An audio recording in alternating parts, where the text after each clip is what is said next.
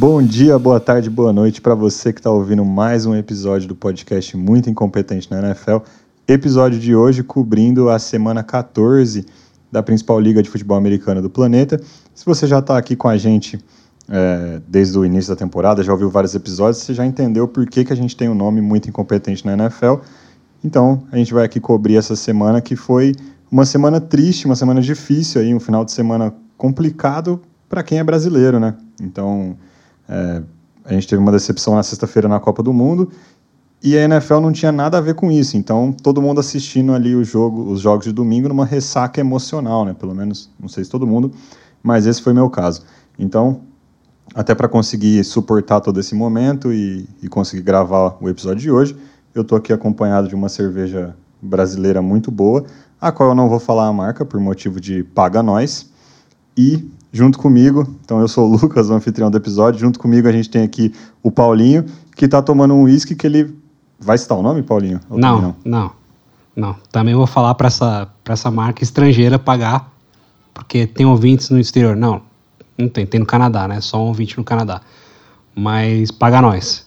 Dá uma força aí pra gente, a gente achei, aceita o pagamento em, em, em whisky, entendeu? Não precisa sem dinheiro, não em produtos, então, o pagamento aqui do podcast Muito Incompetente na NFL. E junto comigo com o Paulinho, a gente tem também o Felipe com seu refrigerante zero, né, Felipe? O cara foi por um caminho não alcoólico, né? É, não, aqui, aquele refrigerante todo mundo sabe qual é, né? Do rótulo vermelho, líquido preto e tal.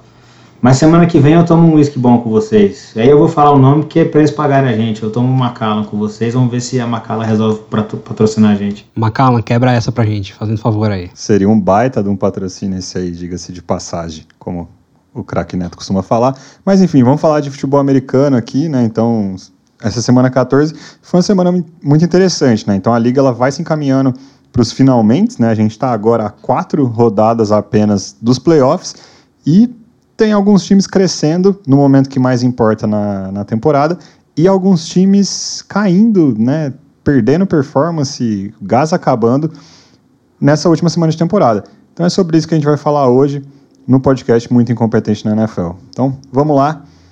O nosso primeiro time subindo é o Detroit Lions, para surpresa de todos, porque o Detroit Lions na nas primeiras sete semanas da temporada, suas primeiras, primeiras sete semanas não, né, porque ele teve um bye bem cedo, mas seus primeiros sete jogos na temporada, venceu uma partida e perdeu seis. E quatro dessas derrotas foi por uma posse. Então, quando todo mundo viu isso, né, quando eu vi isso, eu falei, ah, lá vem o Detroit Lions de novo, né? O mesmo Detroit Lions que a gente viu ano passado, time que nada, nada, nada e morre na praia. E eu já estava com uma mentalidade de, cara, não foi esse ano de novo o Detroit Lions, ano que vem, com, quem sabe, com um pouco mais de talento, eles conseguem finalmente ir aos playoffs, porque tem bastante talento nesse time, isso era muito claro, né? E tava no detalhe ali alguns jogos que eles acabavam perdendo. Só que o Detroit Lions decidiu que temporada que vem é o caramba, né? Vamos jogar essa temporada agora e vamos fazer o melhor que a gente consegue. Então, nas últimas seis partidas deles, eles ganharam cinco perderam apenas para o Buffalo Bills. Então venceram Giants e Vikings que estavam na briga pelos playoffs e venceram também Chicago Bears, Green Bay Packers e Jacksonville Jaguars nessa sequência de últimos seis jogos. E agora os caras estão a um jogo e meio atrás da vaga dos playoffs, então eles estão definitivamente no playoff hunt. E é um time muito curioso de se assistir, né? Porque é um time que tem um ataque fortíssimo. Aqui eu separei 15 estatísticas, que eu não vou ler elas porque são muitas, mas em todas essas 15, o Detroit Lions são todas estatísticas ofensivas né, do time. Em todas eles estão no top 11 da liga. Então, todas eles estão ali no terço, no melhor terço da, da NFL. Então, é um dos melhores ataques da liga não tenho o que dizer. E, ao mesmo tempo, ele tem uma defesa completamente confusa, né? Porque ela é uma das piores em praticamente todos os indicadores também. Mas é uma defesa que tem melhorado agora nos últimos jogos. Paulinho, tem explicação essa, essa virada do Detroit Lions, pô? Eu, vejo algumas explicações. A primeira, assim, como o Lucas mesmo citou, o Detroit Lions é um time que per perdeu muitos jogos na temporada passada por uma posse. Aí, curiosamente, saiu antes dessa, dessa última rodada, saiu uma estatística no, no Reddit, é, que se a gente pegasse todos os jogos e de, de uma posse só e a gente invertesse o resultado. Como que estariam os recordes dos times nessa, nesse caso? E o Detroit Lions estaria 8-4. O Detroit Lions, nesse caso, seria o segundo melhor time da NFC. Então, é, primeira coisa que explica, é um time que está finalizando jogos. Segunda coisa que explica, o Lucas também falou, ó, perdeu aí na, nas primeiras sete semanas aí, perde, ganhou um, perdeu seis. e curiosamente, isso bate com a demissão do, do técnico de defensive backs do time, o, o Aubrey Pleasant. Ele foi demitido. E desde então a defesa do Lions, que era catastrófica, historicamente catastrófica, passou a ser apenas ruim. E isso tem uma, uma diferença bem razoável, porque quando você, ao invés de você ceder 50 pontos por jogo, você está cedendo tipo 27, isso quer dizer que você tem uma chance de ganhar, porque seu ataque está fazendo 35 pontos. Né? Então, eu acho que isso é, consegue explicar, assim, é, bem por cima, o porquê que o Detroit Lions está ganhando. Claro que nisso também tem a ver com, assim, um, um, um trabalho bem feito de adição de talento no time. É, o time está sabendo o que fazer com o Jared Goff né? E eu acho que a chance do Detroit Lions chegar na, na pós-temporada esse ano, ela não é desprezível, não. É, até trazendo um comparativo aí do que você falou, né? Os primeiros sete jogos, pontos dos adversários contra o Lions, 32 pontos por jogo. Últimos seis, 20 pontos. Defesa contra o jogo corrido, a defesa contra o jogo aéreo é péssima. A contra o jogo corrido era pior ainda. É um negócio incrível de tão ruim. Ela está cedendo agora, nesses últimos seis jogos, 32 jardas por jogo a menos do que ela cedia no, nas primeiras sete partidas. E ela conseguiu segurar, desses últimos seis jogos, três adversários abaixo das 100 jardas corridas nos jogos, que foram Giants, Jaguars e Vikings. Então, teve realmente aí da água para o vinho, para quem é alcoólico, ou do vinho para a água, para quem não gosta de bebidas alcoólicas é uma mudança absurda da defesa do Lions aí, que, vamos lá, não é como se ela fosse boa, né? Nesse momento da temporada, mas ela melhorou muito. E, e é curioso isso, que se você pega todas as, as 14 semanas até agora, 13 de jogos deles, eles tiveram no ataque dois jogos ruins e um mais ou menos. Os dois jogos ruins no ataque eles perderam, tomaram duas surras dos Patriots e dos Cowboys. E o jogo, mais ou menos, eles ganharam do, do, dos Packers, do Aaron Rodgers, porque nesse dia a defesa resolveu jogar e só cedeu 9 pontos. Nos outros todos, os, o ataque sempre marcou mais de 20, 25 pontos, ou seja, pontuações decentes, né, de ataques que rodam bem, só que é aquela coisa, você fazia 45 pontos, a defesa tomava 48. Fazia 35, a defesa tomava 39, 38, 40. Então, assim, é difícil ganhar desse jeito, né? Um, consistentemente fazendo mais de 30 pontos, mas consistentemente levando mais de 40. Então, alguma coisa tinha que mudar e parece ter mudado. Vamos ver se eles vão manter essa, essa pegada aí até o final da temporada. E eu já adianto aqui dizendo que eu acho que eles vão para os playoffs. É, essa defesa tem muito mais talento até do que, do que ela tinha de produção em campo, né? Então, Aidan Hutchinson, Jeff Okuda ali como escolhas altas na defesa, é, ela realmente assim mostrava que tinha um potencial de ir além, né? E eu acho que talento, a palavra talento é um negócio muito importante dentro do Detroit Lions, né? Que eles têm adicionado talento nessas últimas temporadas de forma consistente. Então, é, agora a gente viu aí, não nessa semana, na anterior, a gente viu a estreia do Jameson Williams, que foi o recebedor muito alto no draft, né? Na verdade, para muitas pessoas ele era o melhor recebedor do último draft só que ele não foi um dos primeiros a ser escolhido por causa de lesão. Só que ele foi ainda assim uma 12 escolha, estreou na, na, rodada passada, nessa já, já mostrou todo o potencial dele. E é um cara que está entrando para somar nessa reta final. E, e, junto com isso, eles têm na, na offensive line, acho que a offensive line do, do Detroit Lions é um negócio super interessante de falar. Tem várias escolhas altas aí. E semana, nessa semana a gente teve uma das melhores jogadas de, de um offensive line na história da liga, não sei quantas pessoas viram, sei que a gente viu, que é o Penny Sewell, que é um, uma jamanta, não tem outra palavra para ele, um cara completamente pesado, alinhado como recebedor, ele vem num motion atravessando, ele atravessa toda a jogada no motion e para todo mundo é um, assim, nada, a gente estão colocando essa jamanta para vir correndo, vão dar o snap, entregar na mão do, do running back, ele vai atropelar alguém e é uma jogada corrida. E não, ele, ele eles não correm com a bola e o Jared Goff faz o passe pro cara. É, é uma jogada sensacional, assim, quem não viu tem que, tem que assistir essa jogada. É, e difere das recepções que, que jogadores de linha ofensiva realmente, geralmente têm, porque normalmente o que, que é? O, o, cara, ele é o sexto homem ali, ele se reporta como elegível, ele tá quase como com uma espécie de Tyrande híbrido ali, e de repente ele faz um, uma recepção do passe curto, né? É, é, o motion dele antes da jogada apareceu muito com um, um, uma jogada do o Trent Williams, eu, eu, só não lembro agora se ele já, já estava em, em, em São Francisco ou se ele estava no Washington ainda, que ele faz um motion desse, só que ele vira o bloqueador e ele quase mata o jogador do outro time no, no, no bloqueio.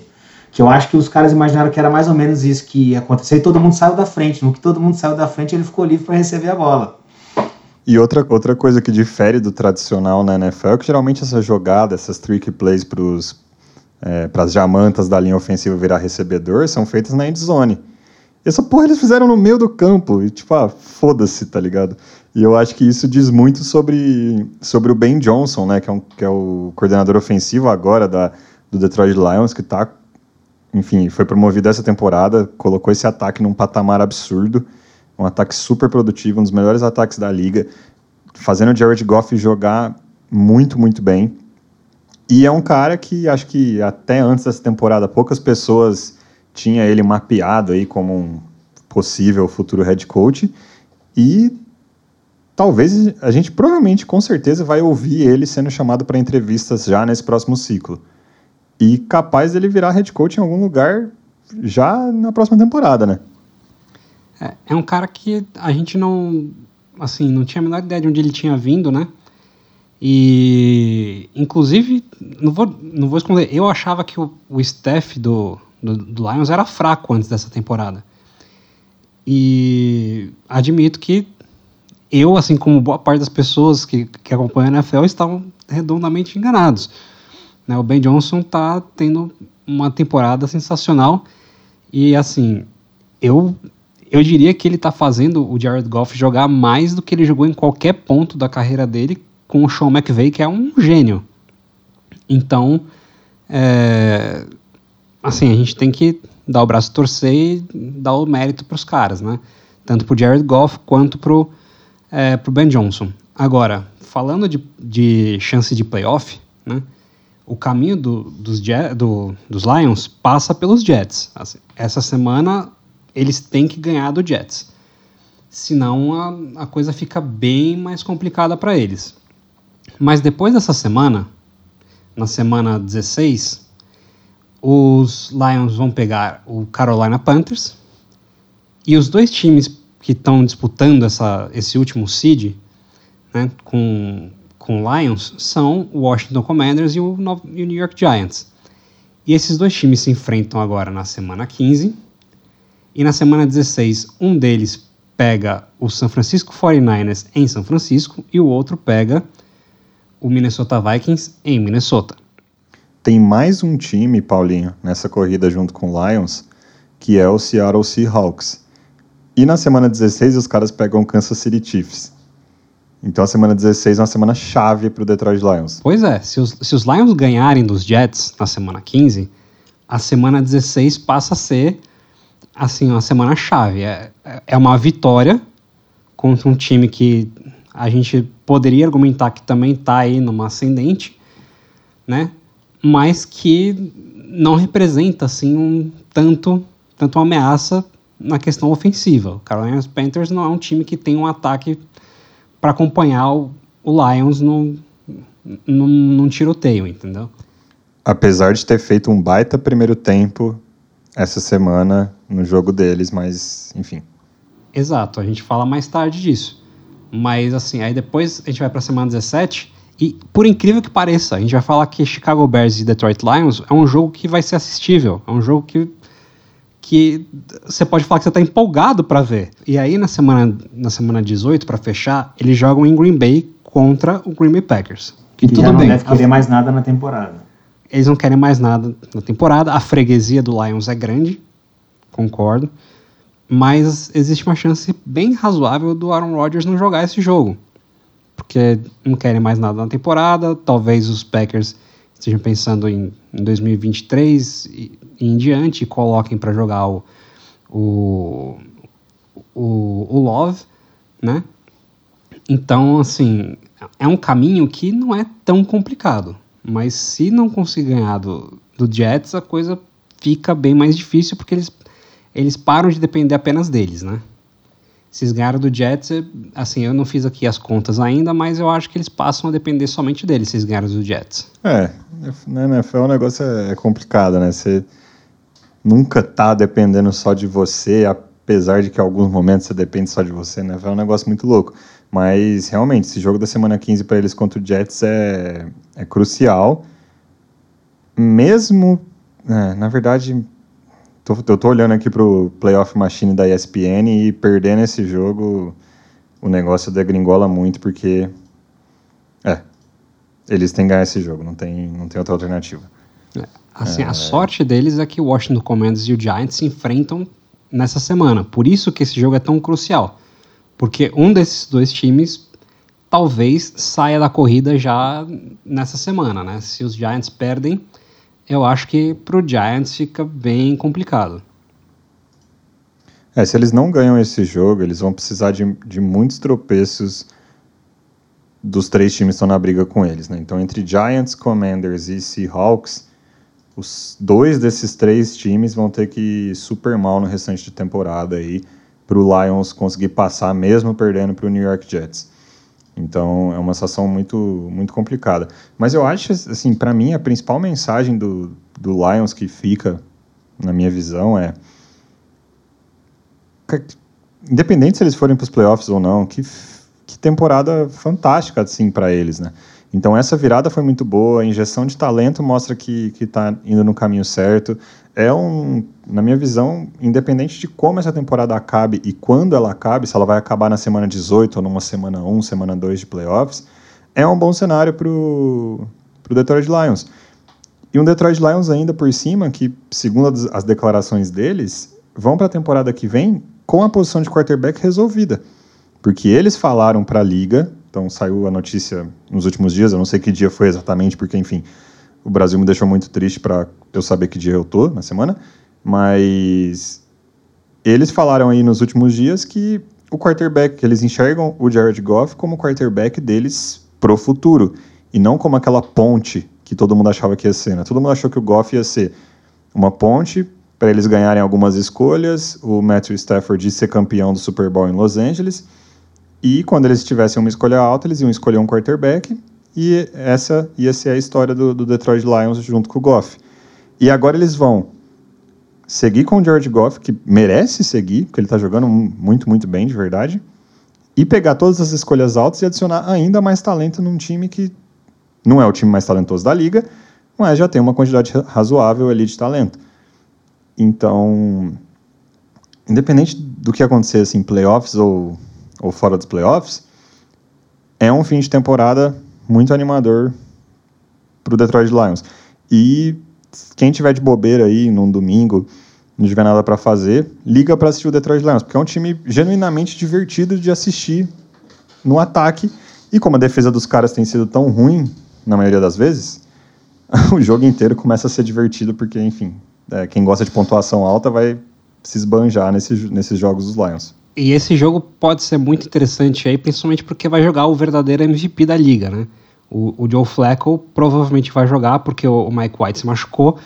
Então, existe uma chance aí do Joe Flacco, MVP, jogar contra o Detroit Lions, jogão. Flacco não foi MVP nem do ano que ele ganhou o Super Bowl, Paulinho. o Flacco só é MVP do seu coração. o Mike White, coitado, né? Ele, ele apanhou tanto do Buffalo Bills que ele foi parar no hospital e o Paulinho tá adorando isso porque, cara, é oportunidade de Joey Flaco. Semana 14 da NFL, Joe Flacco ainda é líder do, do New York Jets em, em touchdowns, cara. Não é possível. Você consegue entender isso? O Mike White não passou ele? Mike White, se não me engano, chegou perto, mas não passou, cara. Porque foram, que dois, três jogos do Mike White. Acho que não, não chegou. É, o famoso Joey Flaco ladrão roubou meu coração. Mas enfim, é, é, é super importante essa semana para o Lions aí. Então eles contra o New York Jets, uma disputa de playoffs. Mas eu acho que de qualquer forma esse fim de temporada é muito positivo para o Detroit. E um outro time que está em ascendente e tá com um fim de temporada que, independente de onde isso vai levar, tem uma notícia muito positiva, é o Jacksonville Jaguars. Então o Jaguars ele começou 2-6 nos primeiros oito jogos, né? então duas vitórias e seis derrotas, e eles ganharam três dos últimos cinco. Então, peraí, eles continuam sendo um time horrível, 5-8. Quase que isso, mas não. Por quê? Essas três vitórias deles nos últimos cinco jogos, duas foram em cima de times de playoffs na AFC. Então, uma vitória para cima do Titans e uma, pra, uma vitória para cima do Baltimore Ravens. E matematicamente, existe um cenário onde a gente chega na semana 18, que a gente tem Jaguars contra Titans, e esse jogo vale a AFC South. Então aqui a gente tinha crença que a AFC South estava resolvida e que o Titans já tinha ganhado ela, mas depois dessa derrota nesse final de semana, isso não é uma verdade ainda. Então existe uma chance. Só que o principal ponto do Jacksonville Jaguars é que o Trevor Lawrence finalmente começou a jogar bola. A gente falou aqui já em outros episódios, em outros momentos. Eu falei no, nos prêmios de meia temporada que o, o Trevor Lawrence era a minha maior decepção, era, meu, era o meu jogador de decepção da temporada. E desde então, ele resolveu calar minha boca. Paulinho, eu acho que você foi o segredo para o sucesso do Trevor Lawrence. Porque a gente fez esse, esse prêmio depois da semana 9. E depois da semana 9 ele começou a jogar pra caralho. Exato, eu, eu ziquei. Eu ziquei. Então, você que é torcedor do Jacksonville Jaguars, você pode agradecer a mim. Depois eu passo o Pix, porque o time tá para chegar nos playoffs por minha causa. Tá? De nada. Há uma chance, de nada. né? Há uma chance porque eles ainda estão ok, ok. Ok, há uma chance. E, assim. Eles ainda estão em 5-8 contra 7-6 dos Titans. Tá certo que os Titans também afundaram e estão chafurdando na lama de onde eles nunca deveriam ter saído. Mas, assim. Há, há uma chance. Então, há uma chance. É aquela coisa meio, meio Jim Carrey no Debbie Lloyd. Acho que o Lucas não viu esse filme que ele não devia ter nascido ainda. Mas. Uh, Are you telling me there's a chance? Yes, there's a chance. Mas é, eu, eu acho que independente de playoffs ou não, assim, a gente falou no, no prêmio de meia temporada, falou em outras, outras vezes que a gente comentou jogos do Jacksonville Jaguars por aqui, e o Trevor Lawrence ele era de certa forma uma decepção, né? A gente sabe que na temporada passada foi super difícil, enfim, o, o Jaguars inventou de colocar um head coach lá que poderia ter acabado com a carreira do, do Trevor Lawrence, de tanta ideia ruim que ele tinha. E a gente não sabia quanto tempo ia demorar para o cara é, aparecer, assim, né, e vir, vir para a liga. E nesses últimos cinco jogos, o Trevor Lawrence está com 272 jardas por jogo, ele anotou 10 touchdowns ao todo nesses cinco jogos e nenhuma interceptação. E tudo isso foi coroado esse final de semana, onde ele deu uma aula. Aula contra o Tennessee Titans em Nashville. Então, voltando para aquele, aquele post que eu falei do Reddit sobre times que, com uma posse de bola, sem de trocar os resultados dos jogos, o Jaguars também estaria com 8-4. Então, é um time que não estava conseguindo finalizar os jogos, mas estava sendo competitivo. E agora a coisa começou a mudar porque o Trevor Lawrence está começando a jogar. Demorou, mas ele está chegando. E, e também é curioso porque, de certa forma, algumas apostas que o, o Jacksonville Jaguars fez na, na off-season começaram a, a, também dar certo. O Evan Engram, por exemplo, teve um, teve um baita de um jogo agora contra o Tennessee Titans. É, assim, esse jogo, tudo bem você tem como falar que esse jogo o Tennessee Titans perdeu porque tem ali um mérito de Jaguars, mas os, os Titans eles meio que droparam o jogo, né? Porque foi turnover atrás de turnover. E na hora que os Titans voltaram para o jogo, já, já não conseguia chegar. Mas teve outro lado, entendeu? O, os, os Jaguars, quando pegaram a bola, recuperavam a bola dos fumbles interceptação e tudo mais, eles iam e marcavam. Não era aquele negócio de tipo, forçar o turnover e, e mandar um punch, entendeu?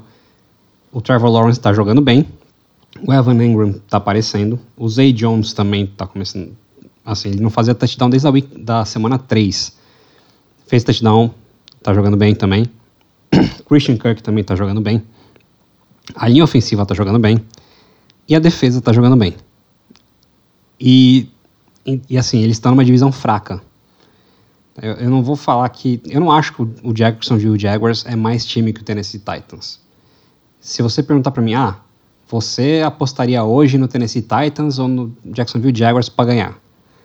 Eu diria que eu aposto meu dinheiro no Tennessee Titans. Porém, eu acho que o caminho para o Jacksonville Jaguars chegar é mais fácil. Eu não sei se vocês concordam, mas olhando a tabela, eu acho que o caminho do Jacksonville Jaguars é mais fácil. É, só para referência, os próximos quatro jogos, últimos quatro jogos na temporada do Jaguars são em casa contra o Cowboys agora, é o, enfim, é um jogo que vai ser difícil, é uma derrota esperada, mas eles têm Jets e depois Texans fora de casa, e aí o jogo que pode ser o jogo que define quem vai para os playoffs na AFC South, em casa contra o Titans na última semana da temporada. E o Titans, pelo outro lado, eles pegam agora na semana 15 o, San Diego, o Los Angeles Chargers, que é o nosso and Hyde da liga, que você nunca sabe que Chargers que vai aparecer, se é o, é o bom ou o mal. Aí depois eles pegam também o Houston Texans. Aí na semana 17 eles pegam os Cowboys. E na semana 18 tem esse jogo que pode ser a final de divisão. O que complica é justamente esse jogo contra os Chargers, que é um jogo que os Jaguars já tiveram e ganharam. Então, eu acho que esse caminho fica um pouco mais fácil que o do Tennessee Titans, mas eu acho que o Titans tem mais time. Só uma observação sobre a fala do Paulo, do jeito que ele falou, parece que os Jaguars assim é o melhor time da liga, porque tá todo mundo jogando bem. Não, acho que eles estão jogando bem disso. pro padrão deles, né? Acho que a, a, ressalva tem que ser feita. Exato. Exato. jogando bem pro padrão Jaguars, né? O Trevor Lawrence não, o, o, o Sunshine, nosso glorioso Sunshine jogou bem realmente, mas os outros estavam jogando bem pro padrão deles.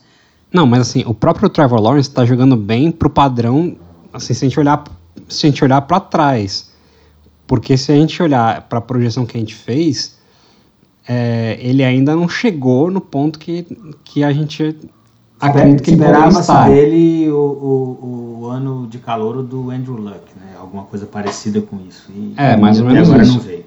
Mas eu ia falar o seguinte, por que, que eu acho que os Jaguars não, não, não irão aos playoffs? Eu acho que assim até é até inocente acreditar que eles vão eles só têm chance se eles ganharem os quatro jogos. Não necessariamente. Ah, é muito difícil eles não entrar, eles entrarem sem ganhar os quatro jogos, necessariamente os quatro jogos.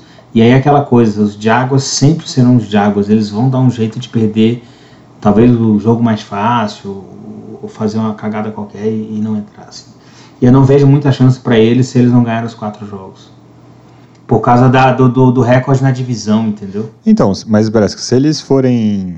Se, se eles ganharem dois desses próximos três jogos. Então vamos supor, eles perderem para o Dallas Cowboys e ganharem de Jets e Texans. E o Titans fizer o contrário, então o Texans perder para o Cowboys e para o Chargers, então perder duas partidas e só ganhar do Titans, eles vão chegar na semana 18 num cenário onde o, venc o vencedor do jogo vai para os playoffs. Porque, o, prim porque o, primeiro, o primeiro critério de desempate é um time contra o outro. E aí o Jacksonville vai ter ganhado os dois jogos contra o Titans. Então, mesmo com o mesmo recorde que o, que o Titans, o Jaguars passa, tá, entendeu? Bressa, eu fiz aqui no Playoff Machine, tá? Aqui, ó, semana 15. Eu coloquei, inclusive, Cowboys ganhando do Jaguars e o Titans, e o Titans perdendo dos Chargers. Aí na semana 16, Titans ganhando do Texans e o Jaguars ganhando do Jets. Semana 17. A gente coloca aqui os Cowboys ganhando do Titans e os Jaguars ganhando do Texans. Se na semana 18, com essa combinação de resultado, o Jaguars ganhar dos Titans, eles ganham a divisão. De novo, você está contando. Você está contando 3-1 e 1-3, né? Não, Não, e, e com- 0-4, aliás. Não, não é 0-4. Eu- Não é 0-4. É uma vitória, uma vitória do Titans sobre o Texans. Uma vitória do Titans sobre o Texans. Tem duas vitórias. Tem, tem a vitória aqui do Titans sobre o Texans. Muito difícil. Não vou- então, é difícil. Eu concordo que é muito difícil.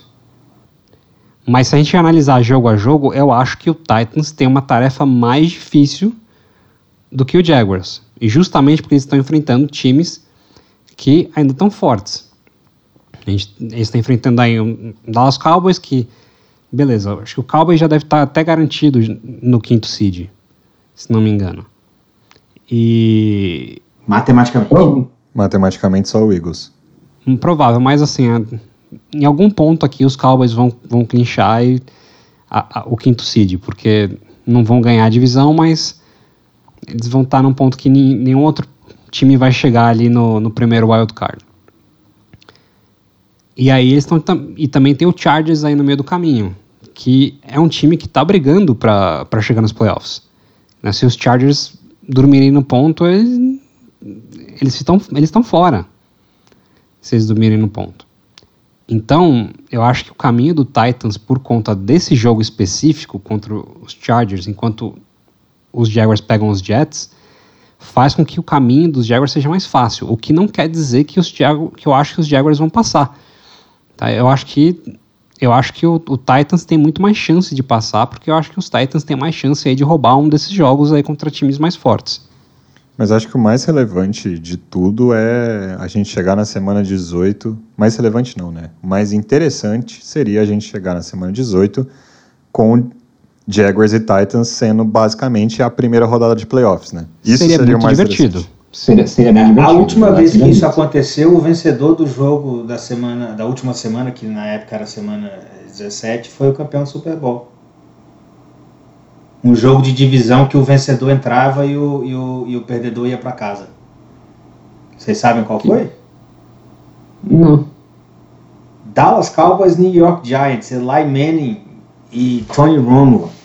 Foi o Não, segundo? cara. Foi. Eles jogaram na última Não. semana. Teve, teve, há pouco tempo, teve há pouco tempo atrás um jogo de divisão também, que era semana 17, entre o Indianapolis Colts e o Tennessee Titans, que o vencedor ia para os playoffs. Não, o vencedor não ia para os playoffs. O, o Colts ia para os playoffs, mas os Titans já estava garantido como, como o ganhador da AFC. Nesse cenário que a gente está falando, inclusive nesse Ah, ano, tá. que é o segundo título do, do Eli contra o Brady, que foi aquele jogo em Indianapolis no Super Bowl, era assim, era, é, só tinha uma vaga restante, na verdade, assim, chegou a última semana da NFL, é, só tinha um jogo relevante na última semana, porque todos os outros não valiam nada. Era esse que valia alguma coisa. Assim, todos os outros times já estavam é, é, é, definidos as vagas, inclusive os seeds, e esse jogo era o jogo que ia decidir quem ia ser o, o quarto seed da NFC, quem ia para casa. E aí foi um jogo em Nova York, no dia 1 de janeiro de 2012, salvo engano.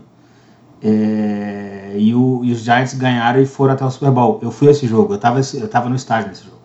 Ok, mas o, assim, já adiantar para já adiantar aqui para pro, pro ouvinte, tá?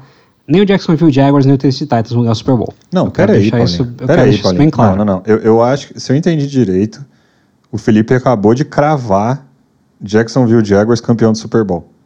Não, não vai. É mais ou menos isso. Não, não, vai, não vai acontecer, cara. não vai acontecer. Olha que ninguém acreditava nos Giants naquele ano, hein? Os Giants classificaram assim, trumbicando um negócio bizonho. Vão pegar todo mundo que criticou o contrato do Christian Kirk. O Christian Kirk vai ser MVP do Super Bowl, cara. Tá, tá dito aqui, pode anotar. Mas eu acho, cara, que independente do que acontecer, assim, tipo, pra mim, ver o Trevor Lawrence finalmente fazendo bons jogos, igual ele fez contra o Tennessee Titans e contra o Baltimore Ravens, e começar a engatar uma sequência onde ele vai jogando bem, para mim é o mais relevante, assim, porque eu acho que aqui a gente já falou outras vezes, a gente já, a gente já falou aqui, por exemplo, que na batalha de wild card da AFC a gente queria ver era Bengals, Dolphins e Chargers, né? Então os times com os melhores quarterbacks pegando o wild card. É, para mim é isso, assim, que, que o Trevor Lawrence seja o, o, Trevor Lawrence que a gente esperava que ele fosse quando ele veio de Clemson. Isso para mim é o mais relevante aqui. Se o Jaguars vai para os playoffs ou não, a gente já vai ter uma, uma definição, talvez até na próxima semana, porque se o Titans ganhar do Chargers, vai ficar muito, muito, muito complicado. Então, enfim, vai precisar que o Houston Texans ganhe dos Titans, isso é extremamente improvável. Ou que o próprio Jaguars ganhe do Cowboys, que também é outra coisa que a gente não vê acontecendo. Mas, enfim, o mais relevante é essa história positiva do Trevor Lawrence nesse momento, para mim, assim. Essa é a minha opinião. É, tudo que eu quero, assim, na real, claro que eu quero que o, que o Trevor Lawrence evolua, porque eu, hoje eu vejo mais a NFL para ver jogadores talentosos jogando para me divertir do que torcer. Então, sim, eu, eu, eu, eu, concordo. Eu tenho muito interesse em ver o Trevor Lawrence se desenvolver e chegar no potencial que, que eu e todo mundo via nele. Mas, além disso, eu, eu realmente quero que na semana 18 a gente tenha jogos relevantes. Porque, cara, é bem frustrante chegar na semana 18 já tá tudo resolvido. Você vê um monte de time poupando o jogador e não tem nenhum jogo ali que interessante ver, entendeu? Então, quando a gente vê um jogo que pode ter aí um, uma importância para decidir vaga de playoff, eu, eu fico empolgado pra, com essa possibilidade. Mesmo que seja um caso, por exemplo, se, o, se os Jaguars ganhar a divisão nesse cenário, os Jaguars vão ter um recorde 8-9. O que é o que é meio bosta, né, para ser bem bem direto, né? Mas meio que dane-se, né? O que importa é o time chegar nos playoffs e, e, e ver o que dá para acontecer. E depois que chega nos playoffs é cada um por si, né? Tudo pode acontecer. E aí, até falando de, de outro time em ascendência e que chegando nos playoffs pode acontecer, que é nosso último time aqui dos três que estão subindo depois dessa última semana, que é o Los Angeles Chargers, né? Então, cara, Los Angeles Chargers, os últimos cinco jogos deles tiveram duas derrotas apertadas, bem apertadas contra 49ers e, e, Chiefs, que são dois dos times mais fortes da liga. E agora teve uma vitória muito boa contra o Dolphins em um baita jogo da defesa. Não faz nenhum sentido isso. Porque é o Chargers. A defesa deles não estão jogando nada. Apesar de ter bons nomes, eles estão inteiro, inteiro quebrados. O, o Boza não está jogando, o JC Jackson não está jogando pega o Dolphins, que é um ataque muito explosivo, e a defesa faz um baita jogo, a defesa aparece. E, e é isso, assim. É, é, um time que tem um ataque completamente desbalanceado. Então ele é muito bom no jogo aéreo, péssimo no jogo terrestre. Então eles tentam envolver o Austin Eckler ali muito mais no jogo aéreo do que de fato correndo. A defesa numericamente é ruim, tem outra palavra, né? numericamente é uma defesa ruim, especialmente contra o jogo corrido mas ela tem mais talento do que de fato ela performa, então pode acontecer muita coisa ali ainda. Ela pode engrenar. E é um time que a gente já falou aqui em vários outros episódios, sofre muito com lesões, né? Então eles ainda não estão jogando com o tackle titular deles, que é o Rashawn Slater. JC Jackson tá de fora, Joey Boza tá de fora, que são aí dois dos três, quatro principais nomes da defesa do Chargers. Mas alguns jogadores importantes começaram a retornar, né? Então, por exemplo, nesse jogo a gente viu o retorno de fato do Mike Williams. Ele tinha voltado na semana anterior, em, um jogo algumas semanas antes, mas aí machucou no meio do jogo. Enfim, jogou depois de muito tempo a primeira partida completa dele. Agora, seis recepções para 116 jardas, um touchdown e umas recepções muito, muito bonitas contra o Dolphins. Keenan Allen, outro cara que estava machucado pra caramba, assim, ficou um tempão de fora. 12, 12, 12 recepções para 92 jardas, sendo que seis delas foram um first down. E o Austin Eckler, que é o único cara que ficou inteiro nessa temporada toda, oito recepções para 59 jardas. Sabe quantas jardas depois da recepção ele teve? Ele teve oito recepções para 59 jardas. Depois da recepção, 89. Como é que é? Peraí. É, é, é confuso, Felipe, é confuso. É um negócio muito louco. Ele teve oito recepções para 59 Então, jardas. então tem uma recepção negativa de 58. É que assim, se você, não, se você pegar pra ver esse jogo, o, o Joe Lombardi, que é o coordenador ofensivo dos Chargers, o que ele chamou de, de passe de screen, cara, assim, não, não tá no gibi. Eu acho que eu nunca vi nem jogo do, do Andy Reid. Ele recebeu a maioria do- do- dos passes atrás da linha de scrimmage. Ele só pega passe atrás da linha de scrimmage e é tipo assim, toma aí, filho, te vira.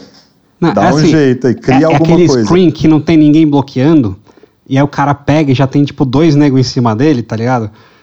Foi tipo isso, cara. E mas assim, o que eu o que eu vejo nesses Chargers é primeiro, eles aproveitaram meio que a dica que o- os 49ers deram para a liga inteira em como fazer para parar o ataque do, do, do Dolphins. E a gente está num ponto aí que a gente vai ver se o, o, o McDaniel é realmente um head coach de fato ou, ou não, né? Mas, é, assim, inclusive tem até um vídeo que se eu pudesse botar um link aqui, tem um, tem um, um vídeo do, do Benjamin Sola, que é um, é um analista do The Ringer, que o cara mostra ali como que os Chargers fizeram para parar o ataque dos Dolphins. E foi basicamente fechar o meio do campo. Porque os Dolphins usam jogadas que são muito parecidas com rotas com as opções para o meio do campo. E então o que, que eles fizeram? Eles falaram assim: ah, vocês vão vir com velocidade pra caramba, com Jalen Waddle, com, com Tyreek Hill pra cima da gente? Beleza. Pode vir. Mas a gente vai fazer, vai forçar vocês a, a, lançarem a bola na- nas, nas pontas, nas sidelines. E o Tua simplesmente não fez isso, porque não tinha janela.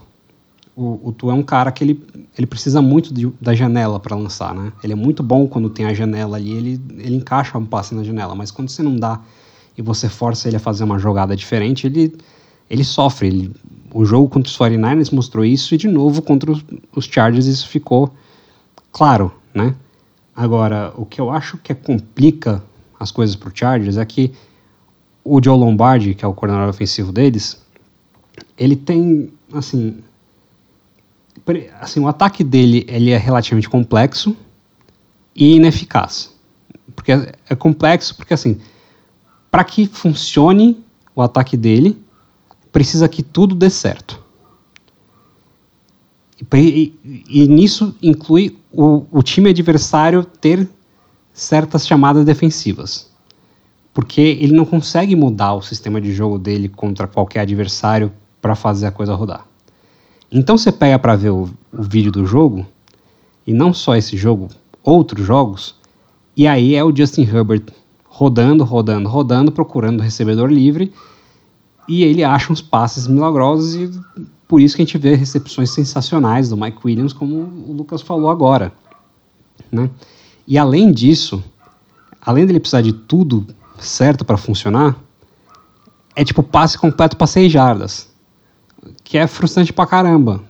Entendeu? E, e aí ele abusa desses screen passes que é tudo atrás da linha de scrimmage, tudo sem bloqueio. E aí fica o Austin Eckler fazendo um milagre, que é tipo pegando a bola, tem dois caras já em cima dele, ele tem que fazer um milagre para conseguir ganhar 30 jardas que não contam na estatística, né? Então, assim, eu ficaria muito feliz se ele fosse demitido no final dessa temporada.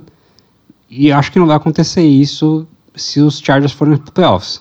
Mas os Chargers talvez cheguem nos playoffs e talvez cheguem forte porque tem gente voltando, né? O Joey Bosa acho que ele deve voltar nessa semana ou na outra. Já tá já tá quase recuperado da lesão, né? E é meio que o Jekyll and Hyde. Pode ser que você pegue aí o Chargers inspirado e, e assim, Justin Herbert é sensacional, pode te matar a qualquer momento. Ou pode ser que você pegue o Chargers que não tá tão inspirado e, e aí sofre derrota fácil, entendeu? É uma caixinha de surpresas. O fim de temporada do Chargers é, é, é, o fim de temporada deles é Titans, que aí realmente é o jogo mais complicado deles nesse, nesse final de temporada. Então, Titans em casa, Colts em Indianapolis, Los Angeles Rams em casa e depois Denver Broncos em Denver. Um 3x1, 4x0 aqui é bastante possível, né? Assim, eu acho que já dá pra botar isso nos playoffs. Hoje eles não estariam nos playoffs, tá? Hoje eles são o oitavo colocado da, da AFC, atrás do Patriots, com o mesmo recorde que o Patriots e também com o mesmo recorde que o Jets, mas o Jets fica atrás por causa dos critérios de desempate. Não, eles, eles vão pros playoffs. Eles, Mas é- playoffs. Até se eles perderem do Titans, eles ainda vão para os playoffs, provavelmente. Então, um 3-1 provavelmente colocaria o Los Angeles Chargers nos playoffs. Eu honestamente não vejo o, New England Patriots fazendo aí um, um push tão forte pra chegar nos playoffs. É, mas acho que o grande, o grande ponto do, do Los Angeles Chargers é que eles se colocaram numa situação nessa temporada onde, nesse momento, eles não dependem só deles. O que é muito ruim pelo elenco que eles têm, pela expectativa até que a gente tinha. A gente colocou aqui no começo da temporada é, que era um dos elencos mais fortes da, da NFL. Então é muito ruim que eles cheguem na semana 15 da temporada sem depender só deles. Isso é, é péssimo. Mas, cara, eu tenho todos os motivos para acreditar que eles ganham pelo menos três desses últimos quatro jogos, se não ganharem os quatro jogos, e acabam indo para os playoffs. O problema é que é o Chargers, né? Então, temporada passada eles estavam na mesma situação e o que, que eles fizeram? Entregaram. Eles, entre- eles literalmente entregaram, porque bastava ter ajoelhado na bola para conseguir um empate e classificar junto com, com os Raiders e eles tentaram jogar e os Raiders falaram assim, ah é, então a gente vai jogar também, e acabaram ganhando o jogo. né? É, e, e assim, o- os Patriots, pelo outro lado, tem um caminho bem complicado, cara. Bem complicado. Tudo bem, eles pegam os Raiders nessa, nessa semana, mas aí depois eles pegam uma sequência de Bengals, é, Dolphins e Bills. Que é, É, é um 2-2 otimista, né? Tá mais para durar um 3, né? É, então, eu acho que o caminho pro Patriots é muito complicado. E, assim, é um time que não inspira nenhuma confiança, sabe? Então eu, eu vou ficar muito surpreso. Então é isso, Los Angeles Chargers é a, a nossa torcida aí também para chegar nos playoffs, porque eu acho que a gente merece ver aí seja Justin Herbert contra Josh Allen, seja Justin Herbert contra Joey Burrow, Justin Herbert contra Patrick Mahomes, dependendo de como ficar esse, esse final de temporada. Então acho que a gente merece ver jogos assim no Wild Card. Então, é, os, essa, esses são os três times aí que saem dessa última semana, são os três times saindo dessa semana 14 mais na ascendente, assim. Então, Lions, porque nem precisa dizer, né? Cinco vitórias nos últimos seis jogos, tem sido dominante. Jaguars, porque colocou bons jogos aí numa sequência, mas principalmente na semana 14, uma vitória adulta contra o Titans. E o Los Angeles Chargers também aí com uma vitória adulta contra o Miami Dolphins. E apesar de derrotas contra bons times na, na liga, foram todas derrotas apertadas. E aí agora a gente vai para o outro lado da moeda, começando para falar dos times que estão em decadência, não sei se é essa palavra certa, mas perdendo o gás nesse final de temporada, começando pelo time que jogou contra os Angeles Chargers no Sunday Night Football, o Miami Dolphins. O Dolphins até agora, a gente parasse agora e olhasse o- os jogos que eles fizeram, eles teriam enfrentado seis times que está, se a temporada acabasse agora, estão nos playoffs. As três vitórias que eles tiveram foram os primeiros três jogos da temporada, que eles ganharam de Patriots, Ravens e Bills. Todos os outros três jogos deles contra times de playoffs nesse restante de temporada, nessas últimas semanas, eles perderam. Sendo que uma delas foi para o 49ers, que foi o penúltimo jogo deles, e agora eles perderam para o Chargers, que não é um time que entra nessa conta, porque a gente colocar o Chargers nessa conta, eles vão ficar com três vitórias e quatro derrotas, mas o Chargers ainda não está nos playoffs. Só que essas duas derrotas, para mim, elas puseram uma coisa muito clara. O Dolphins ele tem uma ideia de que o ataque dele é um ataque de muita velocidade. Então é isso. A gente vai adicionar velocidade em todas as skill positions possíveis e a gente vai ganhar de todo mundo assim. E tanto o 49ers contra o Los Angeles Chargers, na minha visão, eles colo colocaram uma coisa à prova. Essa ideia do ataque muito veloz pode ser parada se a sua defesa tiver tanta velocidade quanto os caras. E dessa forma eles pararam o Dolphins. É mais ou menos a mesma coisa que vocês veem ou não? É, assim, eles investiram muito em velocidade e, e foi só isso.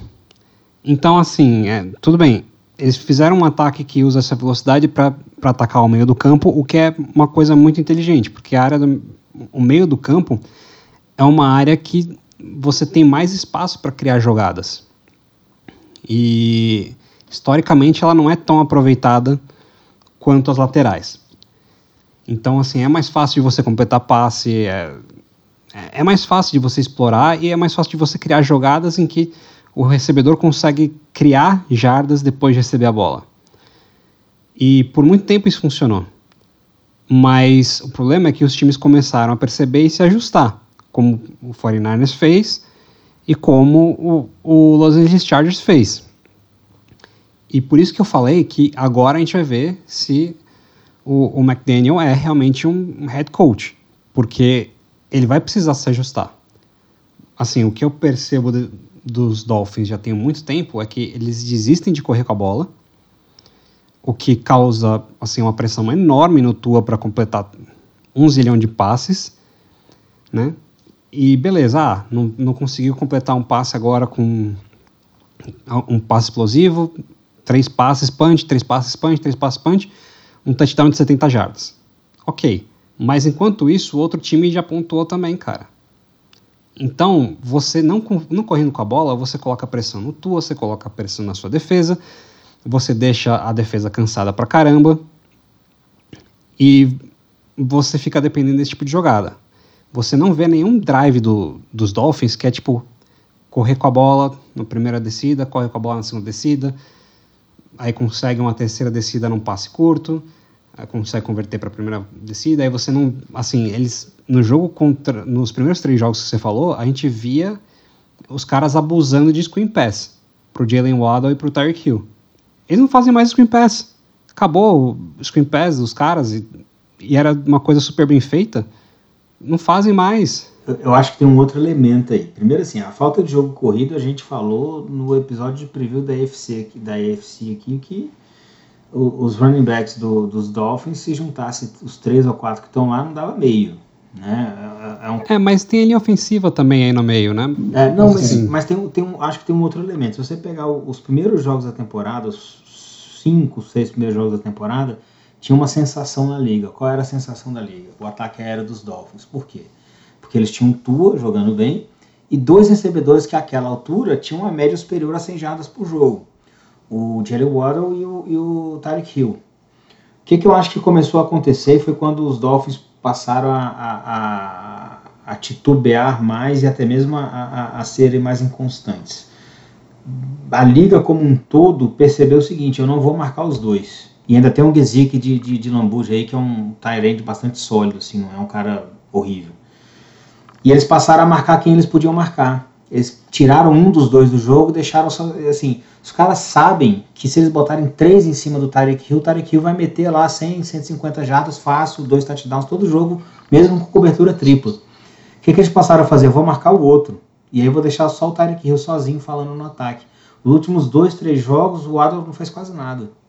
Se você reparar, assim, três, quatro jogos talvez. Eles passaram a marcar o, o, o que era o forte no ataque dos Dolphins, que era os dois te atacando o tempo todo por velocidade do, do na posição de wide receiver. E aí eles tiraram a, a, o dinamismo do, do ataque. Assim, eles ficaram, deixaram o ataque de uma arma só. Eu acho que tem um efeito aqui também que a gente pode falar sobre o Dolphins e pode até usar sobre outros times, que é o efeito da novidade, né? Então, quando o Dolphins apareceu no começo da temporada, era tudo novo para a liga. Você não tinha nenhum tape daquele cara chamando, do, do, do head coach chamando um ataque, do Tua jogando com o Tyreek Hill, mais o Jalen Waddle, mais o Mike Gesicki. Aquilo ali era tudo novo. E aí, quando. A, por, que- por que eu acho muito interessante a temporada na NFL? Porque ao longo de 18 semanas, 17 jogos, algumas anomalias elas acabam caindo, né? Por causa que o pessoal começa a estudar e, vê, e todo mundo regressa um pouco para a média. Ou quem está muito ruim também estuda e sobe um pouco para a média. E pode ser que o caso do Dolphins seja esse também. Eu não sei se é. Para mim é muito mais o fato de que eles pegaram dois times que tinha velocidade na defesa para bater de frente com eles, principalmente o 49ers, e sofreram disso. Mas pode ter também esse efeito de, cara, eles foram estudados e então agora você precisa counterar o counter do, do, do seu, do seu ataque, sabe? Então você tem um ataque, os cara, a defesa vai montar um, um contra você, né? Vai montar um plano de jogo para anular o que você tem, e aí você precisa anular o que a defesa está anulando de ti. E é esse o próximo passo de um head coach, esse é o próximo passo de uma franquia, esse é o próximo passo de um quarterback. É isso que a gente precisa entender se o Dolphins tem também. É, eu acho que assim, isso passa muito também pelo fato de que assim, os outros times estudam e quando você tem tendências que são muito fortes, você pesa muito nessas tendências, fica mais fácil, você fica muito previsível. Então os outros, os outros times, eles quando, quando entram, as defesas olham e falam assim, ah, eles veem uma movimentação dos recebedores do, do, dos Dolphins antes do snap, eles já falam assim, pô, eles vão fazer eles vão fazer tal coisa, então assim, isso aqui podem ser tais rotas. Então a defesa já, já sabe o que fazer contra aquilo. Então, o fato de você ter a, a velocidade passa a não ser mais uma vantagem tão grande. Claro que a, vanta a velocidade ela te dá uma, uma, uma vantagem na questão de execução, mas se o adversário sabe o que você está fazendo, isso passa a não ser mais tão importante. Então, assim, o problema do Dolphins passa muito por ter, por ter se tornado um ataque de certa forma repetitivo e previsível. Então, a gente tem que ver se eles vão conseguir ajustar, né? Porque eles precisam de alguma coisa, assim, para tornar esse ataque né, menos previsível. Tudo bem, eles podem apostar na velocidade, podem apostar que eles vão, vão ganhar só fazendo é, só fazendo passes né, de, de 10, 15 jardas, ok, eu não tenho problema com isso. Mas você não pode ser previsível. Você, você também tem que tirar a pressão do tua, você tem que tirar a pressão da sua defesa. E assim, eu vejo também um problema muito grande, não só no ataque dos Dolphins, mas também na defesa. Porque, assim, no futebol americano tem um ditado, né, que é, é quem vive pela blitz, morre pela blitz. E, assim, muitas vezes a gente vê a defesa dos Dolphins só conseguindo aplicar pressão quando vem com cinco jogadores para cima da, da linha ofensiva adversária. E não raramente eles estão sendo queimados quando isso acontece. Isso aconteceu algumas vezes nesse jogo contra os Chargers e aconteceu algumas vezes contra os 49ers. É, inclusive com os 49ers teve momentos que eles, eles colocaram aquela, o cover zero, né, que é mandar todo mundo para cima do, do quarterback, porque era o, o Brock Purdy, que, é, que era um calouro, e o calouro queimou eles. Então, assim, é, eu acho que eles precisam botar as barbas de molho e, e assim, rever como eles vão, vão fazer, porque para chegar, se eles forem jogar assim contra um Cincinnati Bengals nos playoffs, eles vão apanhar. A, a realidade é essa. Entendeu? Então, eu acho que os, os Dolphins precisam repensar bastante coisa aí nessas próximas rodadas para ter alguma chance de chegar nos playoffs e nos playoffs fazer alguma coisa. É, eles são o, o quinto time que mais manda blitz na liga inteira. Isso meio que faz eles serem o sétimo time que mais apressa os quarterbacks, né? Então, eles têm o sétimo maior número na liga inteira de quarterback hurries, né? Quando o quarterback tem que jogar a bola muito mais rápido porque ele está sendo pressionado, não, não necessariamente sendo pressionado, né? Mas é porque ele está sendo forçado a sair do pocket. Só que, mesmo com esse número de blitz alta, eles estão ali no meio da tabela em pressões. Então tem muita blitz deles que eles não têm efetividade. Na verdade, eles estão na metade de baixo da liga em pressões no quarterback. Então tem muita situação ali onde eles tentam atrapalhar e não meio que não conseguem assim o, o quarterback adversário. Só que aí para mim o principal ponto, Paulinho, é que eu não sei quanto tempo eles têm para descobrir essas coisas, né? Descobrir como rodar o ataque, descobrir como pressionar o quarterback sem blitz, porque olha Quanto os próximos quatro por- jogos do Quanto que eles pagaram pelo, pelo, pelo Bradley Chubb? bastante. Então é bom ele resolver rápido, cara. Mas eu acho Assim, que você deu, você pagou muito alto por um, um, um pass rusher que é assim top da liga. Então, meu filho, é bom você resolver o que, que você vai fazer com esse cara, porque você contratou esse, esse jogador e renovou com ele pagando muito caro, pensando justamente que esse é o ano para você, pra você fazer uma coisa para chegar no Super Bowl. Então, assim, é, eu acho que é- o, o Dolphins, eles não têm eles não têm que é, ficar pensando, ah, tudo bem, o schedule é difícil pra caramba, é difícil. Mas, meu, assim, sente e trabalha, cara. Não tem tempo pra perder. Cê- você fez investimento alto pra essa temporada, trouxe Tyreek Hill, trouxe Bradley Chubb, então faz alguma coisa. É, e os próximos quatro jogos deles são Bills fora de casa essa semana, jogaço, jogaço, talvez um dos melhores jogos que a gente vai ter na semana 15. Packers em casa, na teoria, um jogo mais tranquilo. E aí, Patriots fora de casa e Jets em casa para fechar a temporada. Ou seja, nos últimos quatro jogos eles têm três jogos de divisão e hoje, nesse momento, antes da semana 15, os três times da divisão e eles, né, então todos os times da divisão, estão brigando por playoffs. Eu não sei se quando eles vão forem jogar contra o Jets ou até contra os Patriots na semana 17, esses times vão estar na briga pelos playoffs. A gente ainda vai descobrir isso. Só que nesse momento é um dos um dos calendários mais difíceis da NFL inteira. É o final de temporada do Dolphins e tudo isso no meio deles perderem o gás, assim. É, então, o pior momento do mundo para o Miami Dolphins perder o gás. Falando em times que perderam gás, nosso próximo time aqui que sai dessa semana 14 muito enfraquecido é o Tennessee Titans. E aqui eu acho que eles perderam o gás e passou, parou de passar o caminhão do gás na rua deles, ainda por cima, porque nem comprar outra eles estão conseguindo. São três derrotas seguidas para o Tennessee Titans. Tudo bem, eles perderam dois desses três jogos para times muito bons. Então eles perderam para Bengals e perderam para o Eagles e agora perderam para o Jaguars. Só que o ponto é, o ataque deles, a gente já falou aqui N vezes, é um ataque super unidimensional, né? Então, ao contrário do Dolphins, que é pautado no jogo aéreo, o ataque do Tennessee Titans é pautado no jogo terrestre. E Bengals e Eagles anularam completamente o jogo corrido do Titans. O Titans não conseguiu correr nesses dois jogos. E aí, contra o Jaguars, que eles conseguiram correr finalmente, eles tiveram quatro, quatro turnovers e tomaram um baile do ataque do Jaguars. Essa derrota para o Eagles na, na, semana 13 foi tão osso que ela culminou na demissão do GM dos caras. Então o John Robson ele foi demitido dias depois. E aí tem vários né, entraves aí nessa demissão. Né? Não é uma demissão só pela performance, já tinha vários rumores, né, várias notícias de que parecia que ele e o Mike Vrabel não se batiam, etc.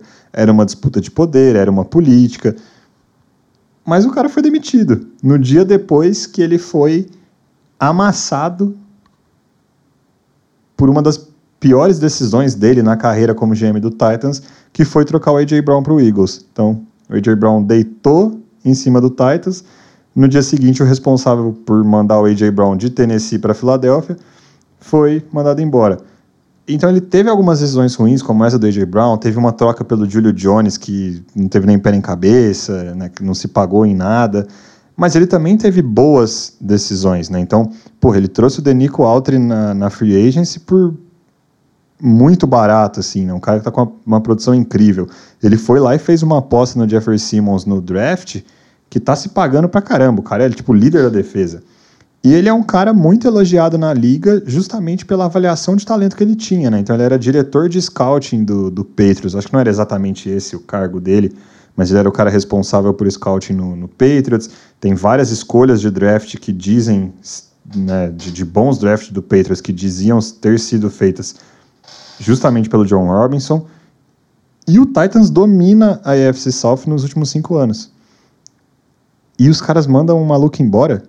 Como que como funciona isso? Eu não, tô entendendo direito. Cara, quando eu descobri, eu te falo. Porque, porque eu também não.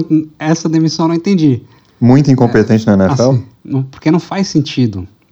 Né? Principalmente o timing, né? Porque, assim, você geralmente não manda embora um, um GM nesse, nesse ponto da temporada, porque você dificilmente vai conseguir autorização para já entrevistar outros caras. Não, você manda um cara desse embora a essa altura é pra ficar sem até o final. Então, não, mas, não, mas eu digo nem para trazer um, um interino, né? Porque eu digo, tipo, você não tem muito como se adiantar com relação à concorrência, né? E não é como se decisões que o GM está tomando nesse momento estão causando problemas para o Tennessee Titans, né? Porque o GM não é o cara que está escalando o jogador, não é o cara que está treinando. Então, bem complicada essa, essa situação. Eu não, não consegui entender. Agora, eh, o que eu acho que está acontecendo com o Tennessee Titans é que a gente tem um núcleo de jogadores que, que, que tem jogado de uma determinada maneira, que é relativamente simples, e é um núcleo que está ficando velho. É o núcleo de E- jogadores barra Derrick Henry, né? Só ele. Não. Não, não, assim, você tem o Derrick Henry e você tem o Ryan Tannehill. E, assim, o Ryan Tannehill já é um, um cara de 34 anos, que o auge dele não foi nada demais e ele está em declínio. Então, assim, muito do que os Titans, assim, muito não, tudo que os Titans querem que aconteça num jogo é que eles consigam correr com o Derrick Henry e que quando eles passem a bola, o Ryan Tannehill não faça merda. Porque eles apostam com isso que jogando defesa de uma forma sólida, eles vão conseguir ganhar o jogo ou ter uma chance de ganhar o jogo. E aí o que aconteceu, principalmente assim, nesse jogo contra o Jacksonville Jaguars, foi basicamente que o Ryan Tannehill sofreu turnover e o, e o Derrick Henry sofreu turnover também. E eles não conseguiram correr com a bola. São três jogos seguidos do Henry sofrendo fumble, tá? De- teve aquele lance dos- do- no jogo dos Bengals que ele sofreu fumble na linha de uma jarda e o acho que o center dele recuperou na endzone pro touchdown. Ele não, não foi fumble perdido, mas ele perdeu a bola. Contra os Eagles, eu, salvo engano, ele sofreu dois fumbles e esse, esse final de semana mais dois. Então, assim, ele tá com algum problema ali nas últimas semanas para segurar a bola, né?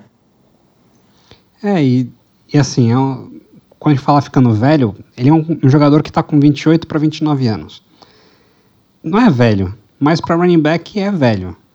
né? Por mais que ele seja um monstro, ele é um, um- running back que está se aproximando aí do, do fim da carreira.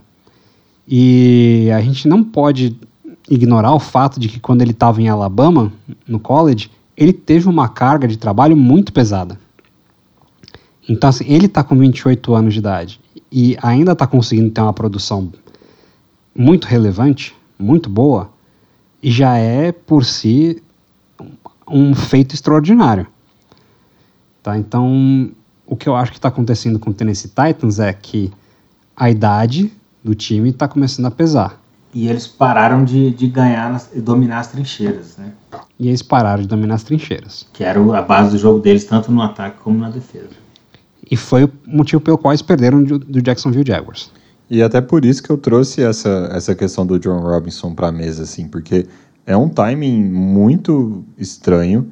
É um cara que teve seus acertos e seus erros, como todo general manager na liga. Mas dá para dá afirmar que o roster do Titans essa temporada re- regrediu, deu um passo atrás em relação à temporada anterior.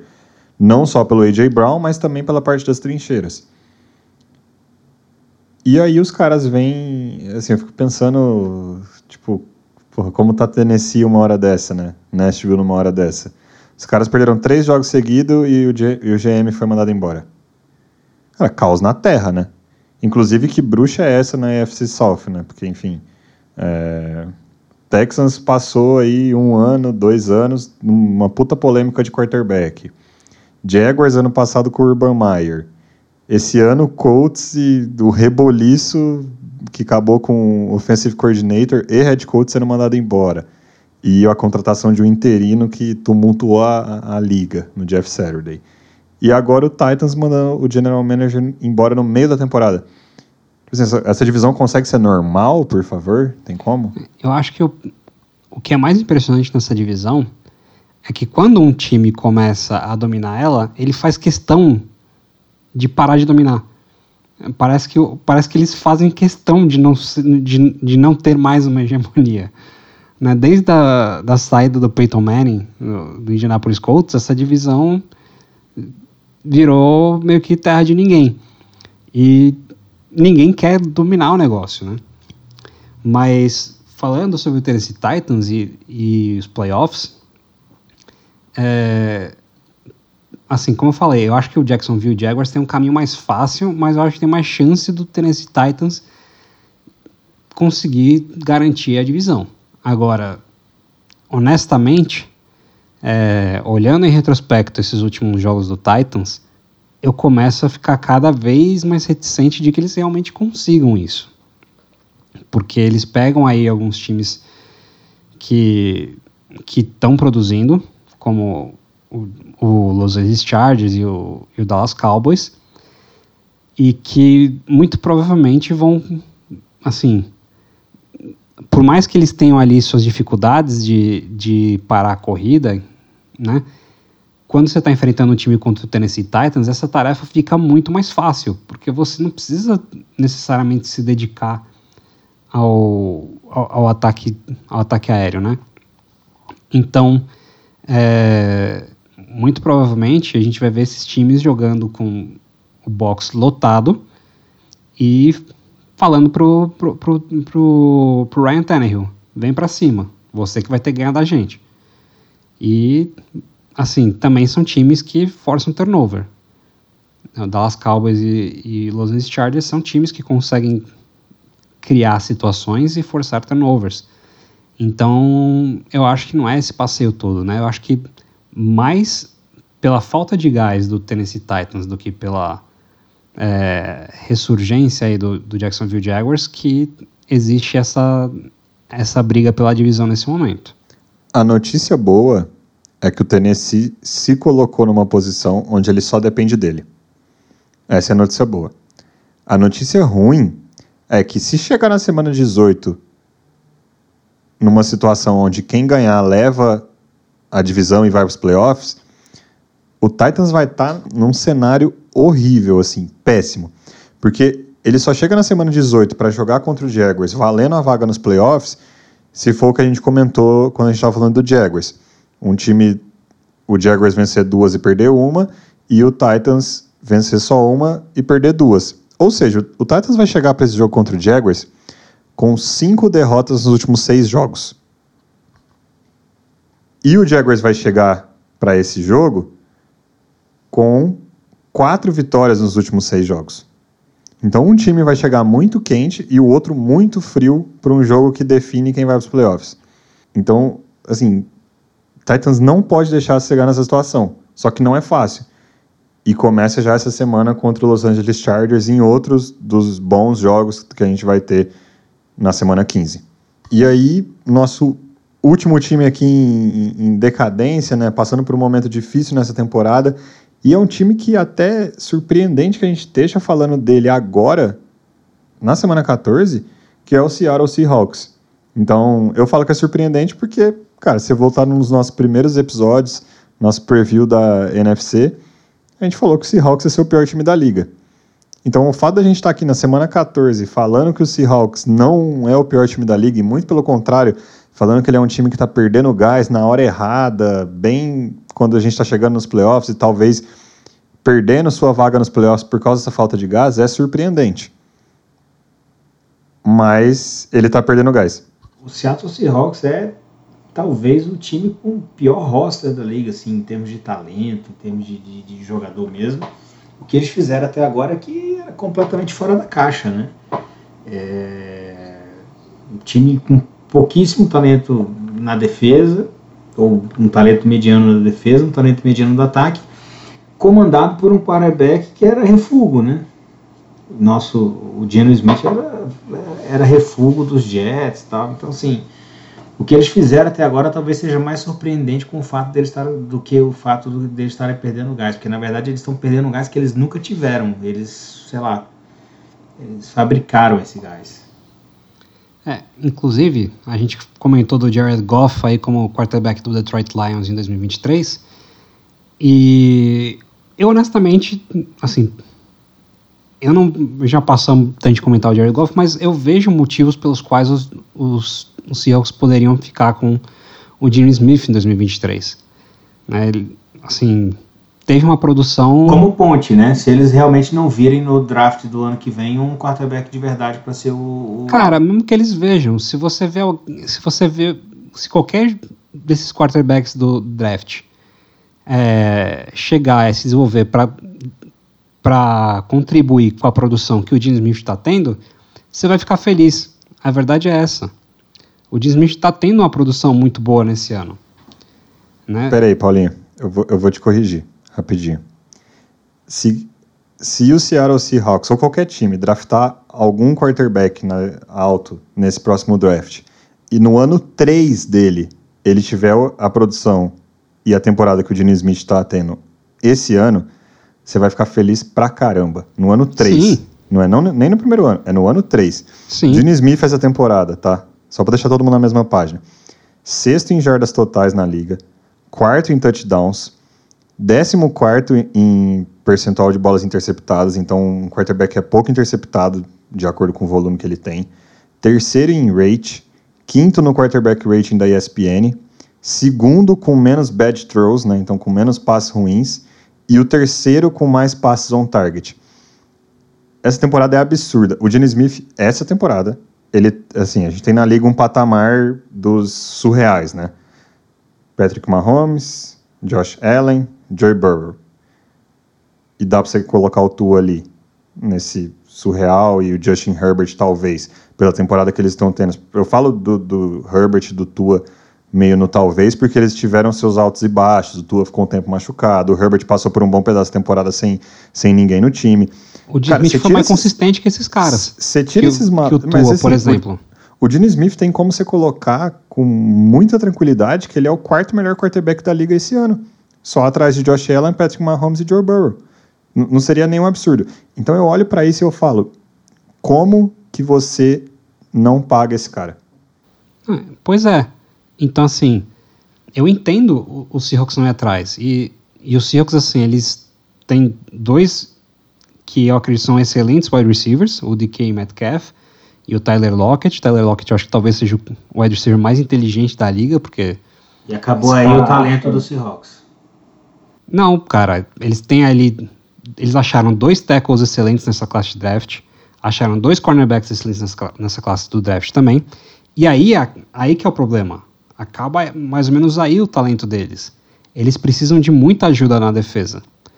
Né? Você, esse jogo contra o Carolina Panthers, que a gente, a gente pega para ver, né? o time do Carolina Panthers, assim, é, é correr com a bola. Eu, inclusive, eu acho louvável o fato do Carolina Panthers correr, conseguir correr com a bola mesmo sem o Christian McCaffrey. Né? E, assim, eles pegaram um catadão ali de, de uns running backs que são refugos pra caramba né, o Foreman, assim, refugo de 10 mil times, acho que ele passou por, pelo practice squad de quase todos os times da liga, provavelmente. Não ficava em lugar nenhum, pegaram o cara, colocou e tá, tá jogando. É que e você eu... vai fazer o quê? Deixar o Sam Darnold passar a bola também? Então, é, exato. Aí tá o Sam Darnold lá também e beleza, tá jogando, né? Eles estão fazendo aquele negócio que é tipo, que nem o, o Tennessee Titans, né? Vamos correr com a bola, jogar defesa sólida e torcer para o quarterback não, não sofrer turnover, né? E, e aí o problema do Seattle Seahawks foi esse, né? Que pegou um time com um, um ataque medíocre para ruim, se não for ruim para horrível, que é o Carolina Panthers, e, e apanhou, né? Com, deixou os caras fazerem mais de 30 pontos. E isso, isso não dá, cara. Principalmente quando você sofre turnovers, né? Porque, assim, o Jim Smith fez ali sua, sua, sua cota de besteiras, mas, verdade seja dita, né? O JC Horn jogou pra caralho nesse jogo, né? Quem, assim, quem não viu esse jogo, veja, porque o JC Horn talvez seja o cornerback mais é, subestimado da liga fácil. O cara joga pra caramba. Né? Eu acho. Enfim. Eu acho que assim, tem uma notícia muito ruim pro, pro Seattle Seahawks, que é que eles saíram, saíram de líder da divisão para ter três derrotas nos últimos quatro jogos, hoje fora dos playoffs da NFC, e essas três derrotas são todas para time ruim. Nenhum é para time bom. Eles perderam do Buccaneers, que ah, mas o Buccaneers tem o Tom Brady. Tá jogando Super, mal. foi pro Super Tá Bowl, sei lá que ano, tá indo pros playoffs de novo. Cara, o Buccaneers é uma draga. É uma draga. Mas enfim. Perderam pro Raiders, que nem sei o que dizer. E agora pro Carolina Panthers. Cara, o Carolina Panthers trocou seu melhor jogador. Já testou três quarterbacks essa temporada. Mandou seu treinador embora. Ninguém devia, em sã consciência, perder pro Carolina Panthers. Com todo respeito ao Carolina Panthers. Time amigável. Adoro o uniforme deles, acho aquele azul super bonito. Mas ninguém pode perder pra esse time, cara. Esse time é Até porque eles estão tentando perder. Eles tão, a Eles- verdade é que eles o Carolina não- Panthers está tentando Eles perder. estão se esforçando para perder, eles não querem ganhar, né? Eles não querem, eles não querem ganhar, cara. E, e assim, e, e é, essa parte do Seahawks é péssima. E pra mim vem aqui muito, muito do que eu falei no Dolphins, vem servir pro Seahawks também, que é o curioso caso de, na medida que tem muito tape para assistir, os times ruins acabam sendo descobertos. Então eu acho que o Seahawks ele teve um início de temporada porque ele tem um bom coaching staff, né? A gente tem que respeitar o coaching staff do Seattle Seahawks, apesar de muita gente achar ultrapassado, tal. Eles conseguiram começar a temporada de um jeito que ninguém esperava que eles iam jogar, então ninguém esperava que eles iam jogar daquela forma. Eles começaram bem. E aí, na medida que tem muito tape, muito estudo, eles acabaram sendo descobertos, porque é o que a gente falou, o elenco não é bom. Só que tem uma parte muito boa para os Seahawks, que é essa temporada der ruim, não tá tudo perdido. A gente já achava que esse ia ser o caso. Era quase que unanimidade na liga que os Seahawks eram um dos piores times da liga. Pra gente, nesse podcast, o pior time da NFC pra gente era o Seattle Seahawks.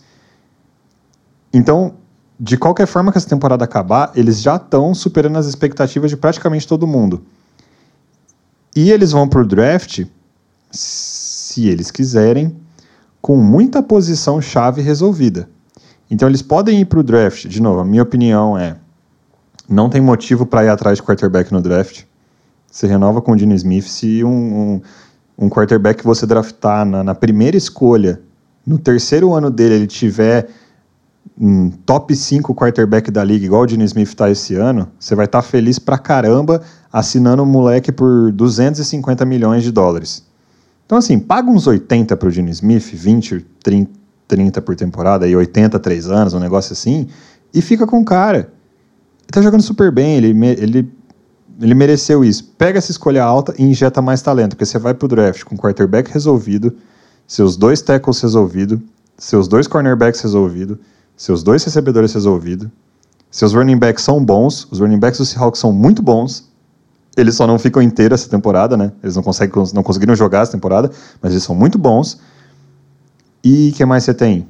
Você Ah, tem já- escolhas altas de draft Você- você por causa do, escolhas- do Denver Broncos. O- eles receberam escolhas aí por causa do, do melhor trade ou pior trade da história da liga, que foi o- a, a troca do, do Russell Wilson. Depende de que lado você tá, né? Depende do lado que você tá. é, Eles vão ter um, um pique aí no top 3 da liga, muito provavelmente, né? No, no draft. Então, isso na primeira e na segunda rodada, se não me engano. Então, você tem, é, assim, não só as suas escolhas que talvez sejam altas, porque você não chega nos playoffs, mas também tem os picks do Denver Broncos, cara. Então, o, o Seahawks não tá numa posição de injetar muito talento de uma vez só. E, eu acho que, assim, hoje o problema do Seahawks não é o, o Gene Smith. O problema do Seahawks hoje é que a defesa não tem talento. Assim, é, e assim, não só não tem talento, como você tem o coach staff que tem lá sua competência, mas é, é, eles estão tentando mudar a forma como uma defesa joga, saindo de, de um modelo que já está superado, que é o, o cover tree que eles usavam, usaram durante anos aí com uma defesa histórica, né? E indo para o modelo atual que a liga está usando. E claramente não está funcionando. Mas, é, assim, tem o coach staff para fazer isso funcionar, só não dava para esperar que isso desse certo logo de cara no primeiro ano, principalmente quando você não tem talento e, e provavelmente assim, o jogador mais talentoso de defesa que você tem se machucou, que é o Jamal Adams, que a gente não sabe nem se vai voltar, né? Mas é, o Seahawks tem tudo para ter um 2023 muito positivo. 2022 já foi positivo, mas eu, se fosse apostar hoje, diria que eles não chegam nos playoffs. Não, eles não chegam no playoffs nem a pau. Pode, pode anotar aí, nem a pau, pode escrever, nem a pau. Cara, os próximos quatro jogos do Seahawks, eles acabaram de, de novo, eles acabaram de perder para Buccaneers, Las Vegas Raiders e Carolina Panthers. Três times ruins. E aí eles vão jogar contra o 49ers em casa, nessa próxima rodada. Ah, mas o 49ers não tem quarterback. E isso importa? Desculpa. O 49ers ganha Desculpa. jogos com. Foda-se. colocar. Cara, se colocar. Eu, eu juro pra você, eu acho que se colocar a gente, o, o 49ers vai ganhar o jogo. Porque, enfim, é o que tá acontecendo. Cara, eles estão deitando o cabelo em todo mundo com o terceiro quarterback. Então, enfim. Depois eles jogam fora de casa contra o Kansas City Chiefs. Então, uma boa sorte pra você.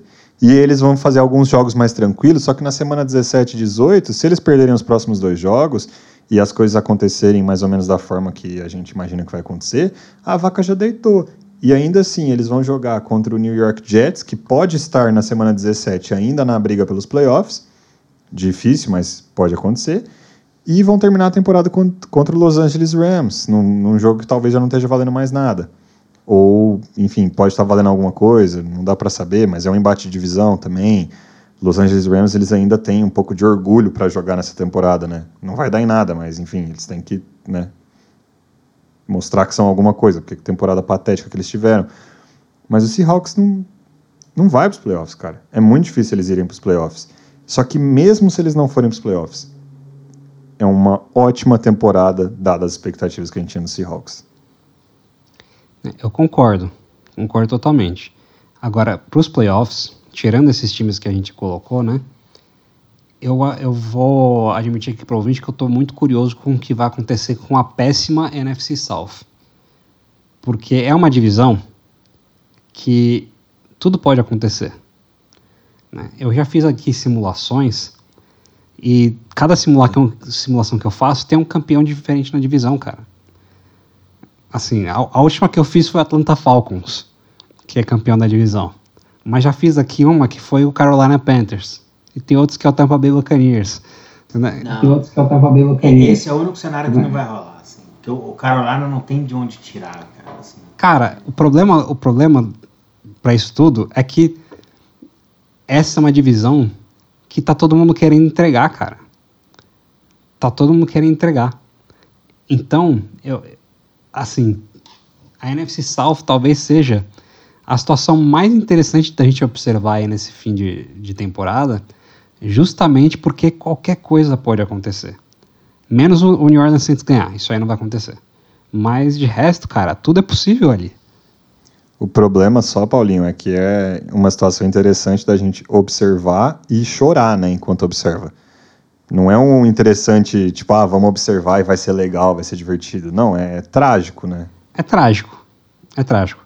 Mas eu, como, como aqui o, o analista oficial do Atlanta Falcons nessa temporada, principal supor, supporter deles aqui, não sou torcedor deles, Embaixador, Embaixador oficial. Embaixador do Atlanta embaixador Falcons. oficial do Atlanta Falcons, um podcast muito competente na NFL, vou aqui falar, Atlanta Falcons vai ganhar a divisão, vai pegar o, o, o Dallas Cowboys na primeira rodada dos playoffs e vai ganhar.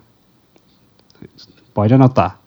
Vai pegar, o- vai pegar o Dallas Cowboys na primeira divisão, na primeiro Jogo é dos mais playoffs. fácil os playoffs. Jaguars serem campeões do jeito que o negócio lá, maluquice que eu falei, do que isso aí acontecer. Dallas Cowboys é o Bra- a seleção brasileira da NFL, cara. Meu Deus, que episódio é esse, cara? Um fala que o Jaguars vai ser campeão do Super Bowl e o outro que o Falcons vai pro Eu playoff. não falei né, do isso, Cowboys. você concluiu Chega. isso a partir da minha fala. Chega, acabou o episódio.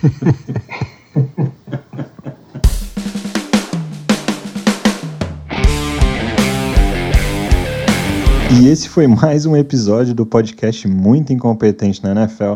Dessa vez cobrindo a semana 14 da liga e um pouco dos times que estão crescendo e caindo bem nessa reta final de temporada.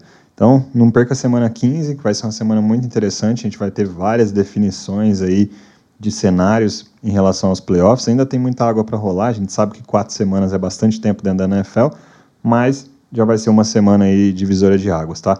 Então, você consegue ouvir o podcast Muito Incompetente na NFL nas principais plataformas de podcast e seguir a gente nas redes sociais ali em arroba incompetente.nfl, tanto no Instagram quanto no Twitter, interage com a gente e a gente se vê no próximo episódio. Espero que você tenha se divertido e tchau, tchau. Até a próxima.